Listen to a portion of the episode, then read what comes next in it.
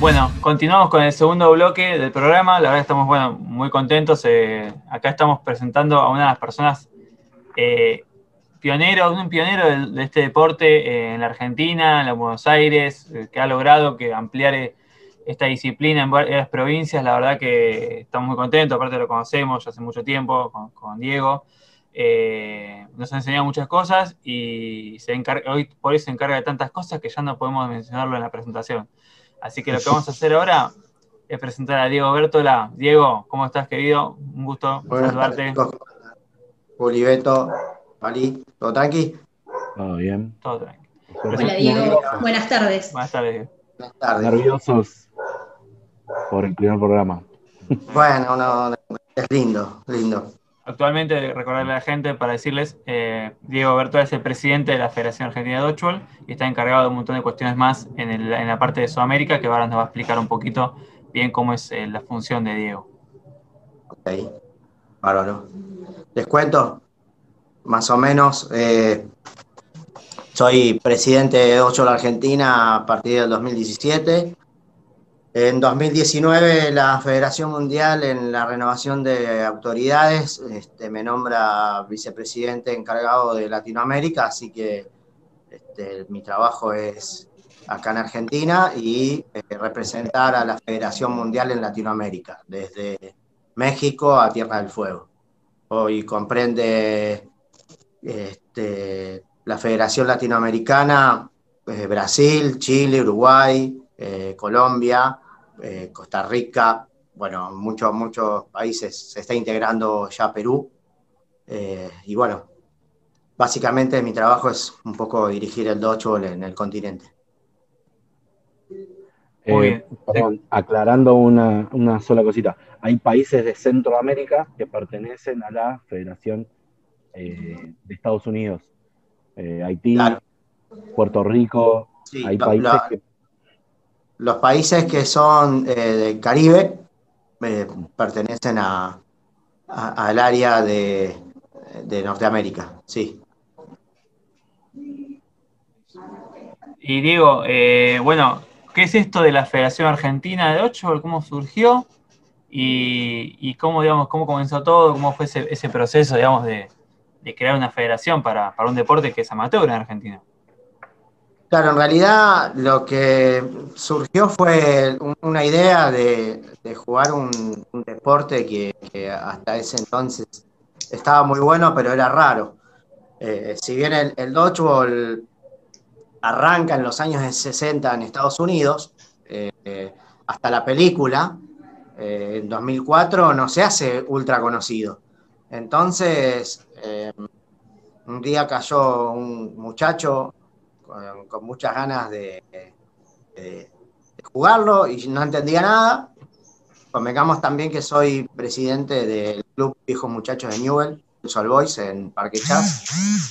Eh, ejerciendo mi cargo viene este muchacho llamado Norberto y me dice, mira qué bueno esto, esto es inclusivo, bla, bla, bla, está, buenísimo para hacerlo acá. Y yo no entendía nada, porque el docho hasta ese momento en Latinoamérica no existía. Em, sí, era. Eh, pero vos querés jugar al quemado. Claro, reglas. Ya lo jugamos en la escuela, le decía, ¿viste? Ya esto lo jugamos todo. Ya lo jugué en la primaria, andá. Agarrá una pelota, andá y jugalo, no, en chess.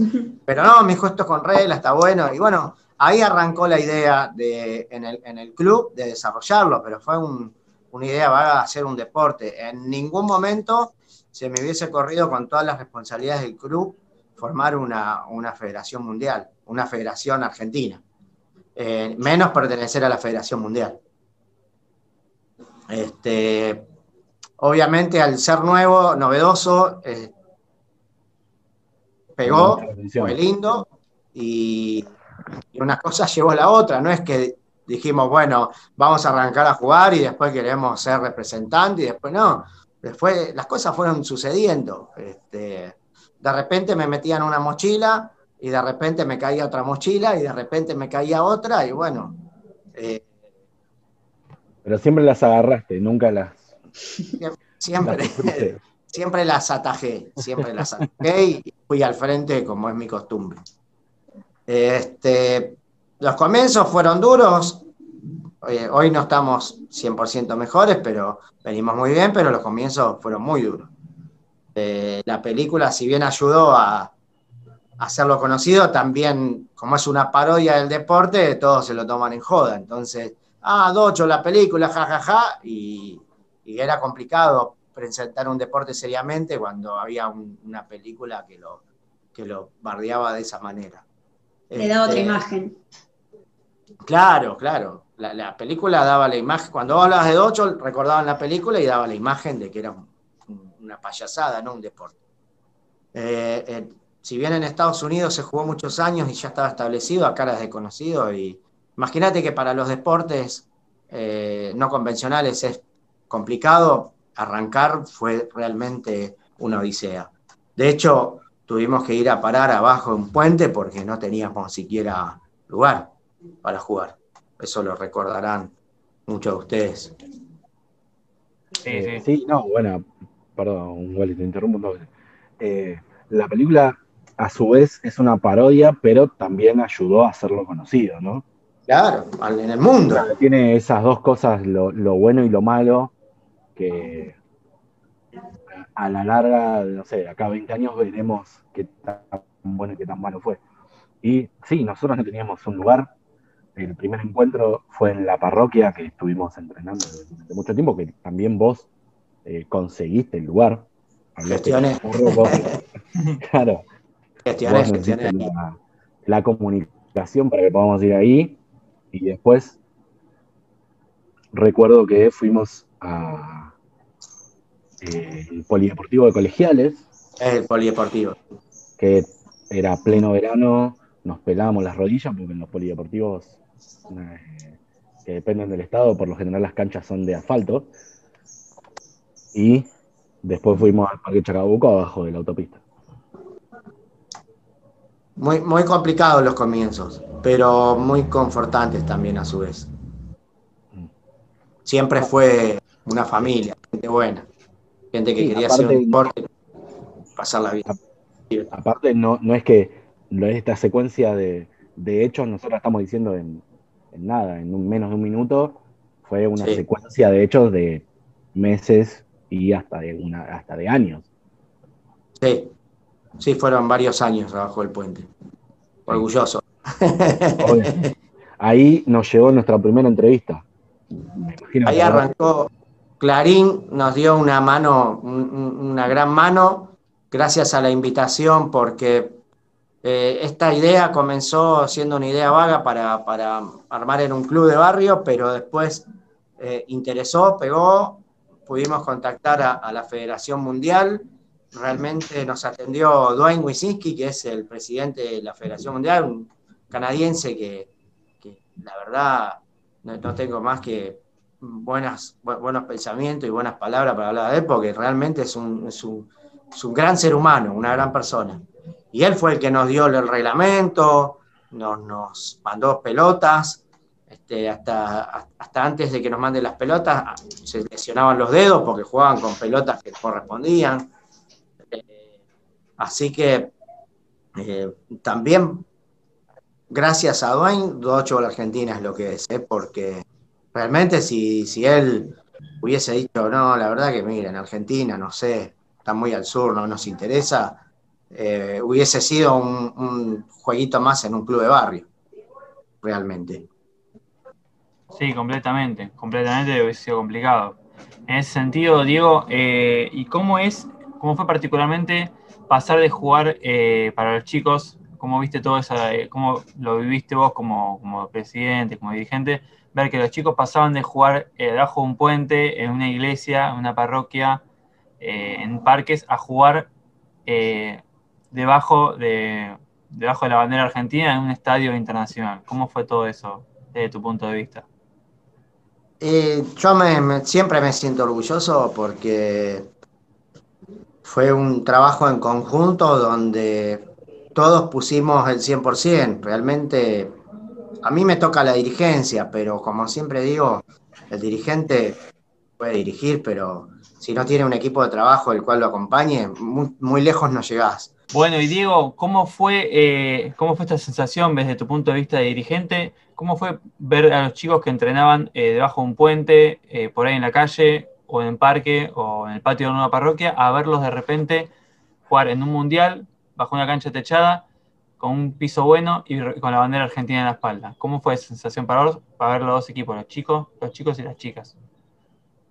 realmente siempre me sentí orgulloso de todos y de todo lo que hacíamos pero bueno, el Mundial para nosotros fue eh, eh, algo impresionante, no, lo esperábamos, realmente nos, nos habían invitado en 2017, fue muy complicado formar una selección, viste, fue realmente un problema. Y nada, cuando estuvimos en 2018 en Los Ángeles no lo podíamos creer. Yo siempre agradezco a todos porque, como siempre digo, el dirigente como dirigente solo puede este, decir y hacer lo que quiera, pero si no tiene un equipo de trabajo el cual realmente eh, haga las cosas y les haga funcionar, no, no vale la pena.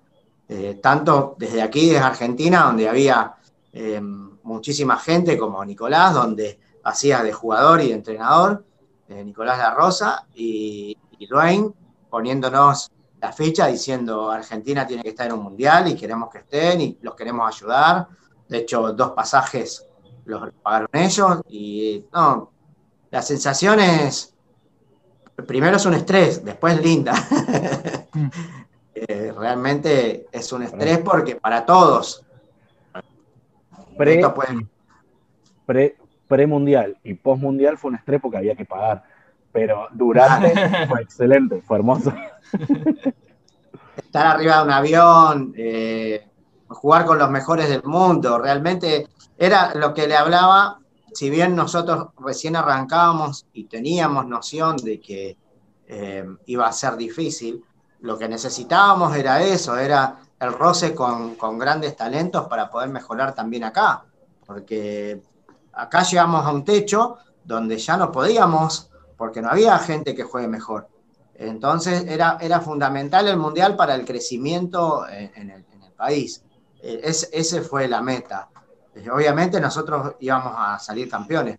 Teníamos claro que, había potencias como Estados Unidos, Canadá y Malasia que, nos iban a hacer un poco complicado el juego. Ahora, esto que venías hablando de, cómo se vivenciaba un poco el ser dirigente, una vez que ya estabas eh, bajo el techo del estadio, ¿cómo lo vivenciabas? Eh, ver a los jugadores y jugadoras desenvolverse, eh, tenías que estar a su vez al tanto de mil cosas, eh, creo, así que, ¿cómo sentiste eso? es, son sensaciones... Era uno más. Era uno más de nosotros.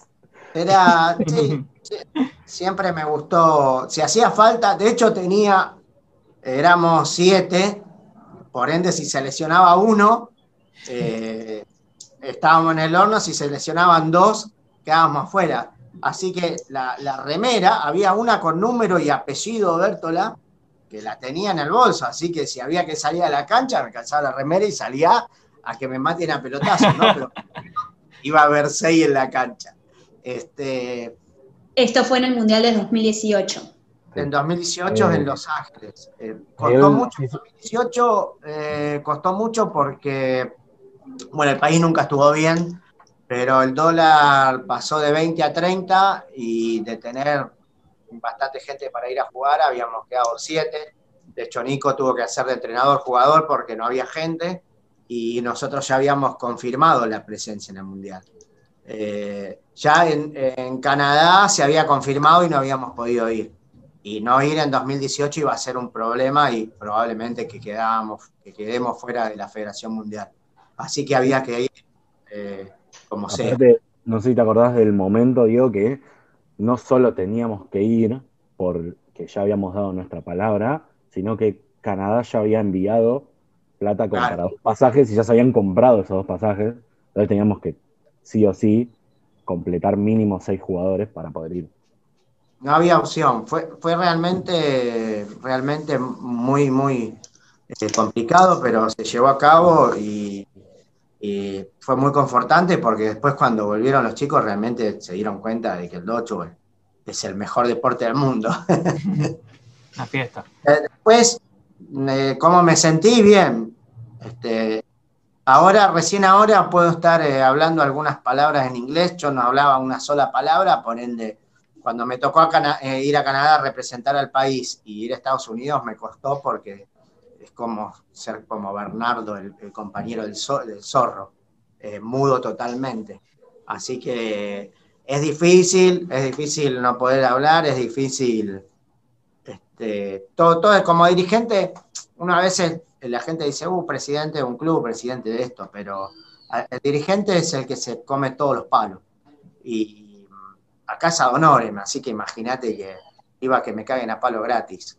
Eh, pero después, obviamente, representar al país y ver de, estar entrenando y rompiéndonos el alma debajo, de un puente a, estar en un mundial representando al país, un orgullo. Todo lo que lleve la celeste y blanca es un orgullo. Bueno, hablando un poco de del orgullo que sentís por la celeste y blanca de representar al país, cuando en la reunión te nombran vicepresidente de la Federación Internacional de Dodgeball, ¿qué, qué? Sí, la verdad tampoco lo esperaba porque sinceramente me nombran, me nombran por... ¿qué, fue lo que pasó? En Argentina arrancó en Latinoamérica el dodgeball, porque no se jugaba en toda Latinoamérica. Entonces, claro, me llamaban de Colombia y me preguntaban, me llamaban de, Chile y me preguntaban, me llamaban de, de, Uruguay y me preguntaban, de Brasil y me preguntaban. Pero en ningún momento me creí líder, sino es como que vos me llames a pedirte una mano y te la voy a dar si yo quiero que hagan el deporte. Eh, obviamente ese trabajo en, la Federación Mundial lo vieron y creyeron que era indicado. Honestamente no, me lo esperaba, no me lo esperaba, pero qué sé yo, es lo llevo con honor también, es un puesto, es una responsabilidad muy grande ese puesto, es muy grande. Justamente eso te iba a decir, no solo es un honor por haberte, porque te eligieron, sino que es una responsabilidad y es sumar mucho trabajo Claro, trabajo, responsabilidad, eh, pero sobre todo aprendizaje, porque estamos aprendiendo permanentemente. Esto es nuevo y todos estamos aprendiendo, y yo también estoy aprendiendo como dirigente. Realmente eso es, lo que más me gusta es eso, poder estar al lado de dirigentes como, como Dwayne o como eh, Jake, donde hacen un torneo y van 500, 1000, 2000, no sé, vos estuviste en Las Vegas, Beto, realmente los torneos que, que arman ellos son impresionante. Realmente hay que entender. Y te los resuelven en, un, en dos días, te resuelven todo el torneo. Claro. Es lo que nos falta a nosotros, aprender permanentemente, tener la humildad de, querer seguir aprendiendo. Bueno, adentrándonos un poco en nuestro territorio nacional, acá en Argentina, ¿cómo fueron los comienzos de la liga, conformar los equipos? Eh, cómo se iba a desarrollar. Y en Argentina era complicado porque había que desarrollar el deporte en Capital y en Gran Buenos Aires y después también a su vez asesorar eh, a provincias como Salta, Jujuy, La Rioja, este, San Luis, eh, muchas, sí. Eh, ahí tuvimos también a, Nico, que tenemos a Nico, que, es un licenciado de, la federación. Ahora está eh, Dani también, que es licenciada, pero hasta el momento el licenciado era Nico. Eh, en la parte deportiva eh, del Docho, el de él es el, genio, porque es el que se sentó conmigo y me dijo, Diego, mirá, este, te quiero hacer una propuesta, esto hay que hacerlo más federativo, convienen los torneos así. Realmente yo como dirigente, genial, voy bárbaro, pero después a, nivel deportivo, más con un deporte nuevo, no, tenía mucha idea. Así que Nico fue el que realmente organizó deportivamente al Dodgeball en Argentina y, y así se sigue la línea para Latinoamérica. Muy bien. Y no sé si vos querías preguntarle, Julia, algo de, la actualidad, puede ser. Claro, eh, de la Liga Metropolitana, cómo se desarrolla, bueno, el tema de los eh, equipos. Docho arrancó este, también gracias al Club Fénix, que ahí fueron los, primeros torneos, el Club Fénix de Devoto, donde hoy eh, el, gran Gustavo Acosta, que es mi amigo, también sigue disponible. Empezamos con torneos relámpagos, después con torneos de tres o cuatro jugadores y continuamos con, la Liga Metropolitana. Hoy creo que hay ocho equipos, si no me equivoco, o doce. Nueve. Nueve. Nueve. Em, Pero nueve equipos bien conformados, o sea, con mínimo seis jugadores en cancha y dos suplentes. Eh, la liga, el torneo máximo, también un gran esfuerzo de la gente, donde estuvo poniéndole garra para desarrollarlo y, hoy por hoy, bueno, ahora está momentáneamente suspendido por, la pandemia, pero la última liga fue, fue muy linda, puso un poquito picante, es decir, hay, hay pasión en el deporte. Sí, sí, somos, en general, como jugador también puedo decir que los partidos son apasionados y y se le pone mucho corazón a cada, encuentro. Bueno, Diego, también para un poco para ir finalizando también, pero no nos podemos olvidar, por supuesto, de decir que, hay una cancha nueva, ¿no? De, de Docho que se está terminando de construir, ¿no? En el club. Después de tanto esfuerzo en, el club, Viejos Muchachos, donde había una azotea, eh, con la ayuda de, la comisión directiva y del Ministerio de Deporte, pudimos eh, terminar. Ese espacio fue un espacio soñado para el club y bueno, llegó ocho, como dijo mimado, y realmente pudimos terminar un, espacio que es la cancha oficial de Docho, la Argentina. En el club donde se inició Docho. Muy bien, exactamente. en el club donde nació, en el club donde nació el deporte, hoy tenemos la cancha oficial de Docho muy simbólico, muy simbólico. La verdad que tiene una carga simbólica muy fuerte esa cancha ahí, porque de hecho ahí eh, se han organizado muchos eventos y hay un gimnasio que, que utilizamos también, hemos utilizado para entrenar, que la verdad que bueno, agradecer por supuesto a toda la comisión de, de, viejos muchachos eh, de, News, así que bueno, muy, agradecidos por eso. Eh, Diego, bueno, esto es, hemos finalizado la, nota. Hay mucho para contar, así que sí, vamos a tener. Vamos a tener para que nos cuentes después eh, cómo va a continuar en otra nota, que nos cuentes cómo va a seguir el, cronograma de, las actividades de Dodgeball y cómo va a ser la próxima liga y formatos. De lo que nos puedas contar, por supuesto. Y, anécdotas, de 2018 y 2019, obvio. Por supuesto, que nos la vamos a guardar, guardar para hay Las